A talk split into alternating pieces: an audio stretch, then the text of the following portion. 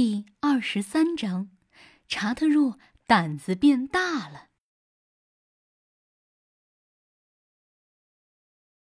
我不害怕，我害怕，我不害怕，我害怕。查特若反复说着这两句话，其实他心里很害怕，他只是试着让自己不怕罢了。他想，或许反复说几遍，感觉就会好一些。问题是，他每次说的时候，声音都显得没底气，这表示他还是害怕的。可怜的查特若，他觉得自尊心受到了伤害，因为他没有像山雀汤米那样勇敢。可是他的常识告诉自己，他没有理由不害怕呀。山雀汤米每天都去农夫布朗家。从农夫布朗的儿子手里带走食物，在查特若、松鼠杰克、彼得兔、松鸦萨米和乌鸦布兰奇看来，那是他们见过的最勇敢的事情了。于是，他们更加敬佩山雀汤米。但是，山雀汤米自己根本不觉得勇敢。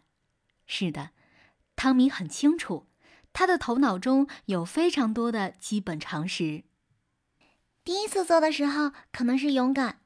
每当听到别人夸赞自己时，他心里都这样想。但是现在对于我来说，这已经不是勇敢了，因为我知道农夫布朗的儿子不会伤害我，所以这种行为谈不上勇敢。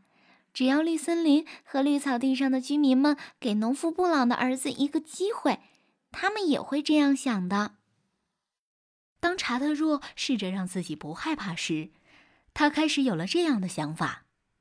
这时，农夫布朗的房门突然打开，农夫布朗的儿子从屋中走出来，出现在了旧石墙旁边。他吹着口哨，手中拿着一个饱满的核桃。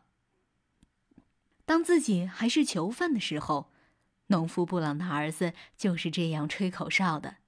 查特若非常清楚那样的口哨声是什么意思。农夫布朗的儿子在招呼他，而那个偌大饱满的核桃也是给他的。于是没有多想，查特若就离开旧石墙，向农夫布朗的儿子走去。然后他停了一下，耳旁好像有个声音在说：“我害怕。”是的，他害怕了。听到这个声音，他瞬间转身回到了旧石墙上。这次，那声音不是来自他的心底，是的，那个声音是从老果园的一棵苹果树上传过来的。那个声音在说：“胆小鬼，胆小鬼，胆小鬼。”是松鸭萨米在说话。自己说自己胆小是一回事儿，被别人说自己胆小就是另一回事儿了。才不是呢，才不是呢，我不害怕。”查特若厉声说道。他想证明自己不是胆小鬼。于是他突然转身，从农夫布朗儿子的手里一把抓走了坚果。这时，很难说谁最惊讶，是查特若自己，是农夫布朗的儿子，还是松亚萨米？我做到了！我做到了！我做到了！查特若自豪地说道。不过，你绝不敢再来一次，松亚萨米以一种挑衅、无礼的方式说道。我敢！查特若厉声反驳道，而且他真的这么做了，从农夫布朗儿子的手里拿到了第二个坚果。之后，他就一点儿也不害怕了。他知道，当山雀汤米坚持那么做时，他对农夫布朗的儿子就没有丝毫恐惧了。好吧，查特热心想，要是我之前就这么做，那么他早就是我的朋友了。不过现在也不晚，他们已经是朋友了。